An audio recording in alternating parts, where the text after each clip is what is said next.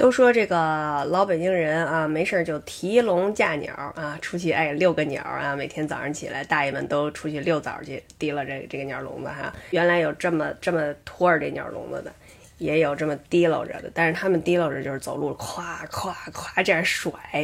这个是一个小的标本啊，它是个蝈蝈笼子。以前我姥爷养鸟，他养过各式各样的鸟，黄鸟、红子、百灵鸟。嗯，但是他们叫百灵，不叫百灵鸟。嗯，有的家养画眉，有的家养那种老西子是什么鸟？就嘴特别大，然后特别爱嗑瓜子儿那种鸟。我姥爷以前都是自己做这种鸟笼子，有圆的，有方的。然后呢，就在这个鸟笼子的两根条中间啊，弄个小卡子，然后上面粘上青花的或者是一个斗彩的那个小碗儿。小鸟食碗儿中间还会有一根棍儿，那个鸟就站站在那个棍儿上。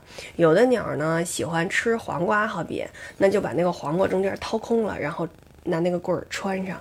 然后有的鸟呢是呃喜欢吃虫，所以原来我们家养了两大盆面包虫，就是锯末，锯末里边是什么呀？反正有蛹，有黑盖虫，有面包虫的混合。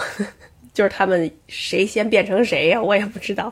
然后最后是上面铺一层洋白菜叶儿。还有的小鸟特别爱洗澡，就给这个笼子中间放一个小水盆儿，然后那鸟就会自己扑棱扑棱扑棱扑棱扑棱到那个水盆里去洗澡。这个鸟笼子的这个地方啊是有铜的，我妈说那个叫铜的抓，就就就长这样这样，然后连着那个钩，嗯，所以特别漂亮。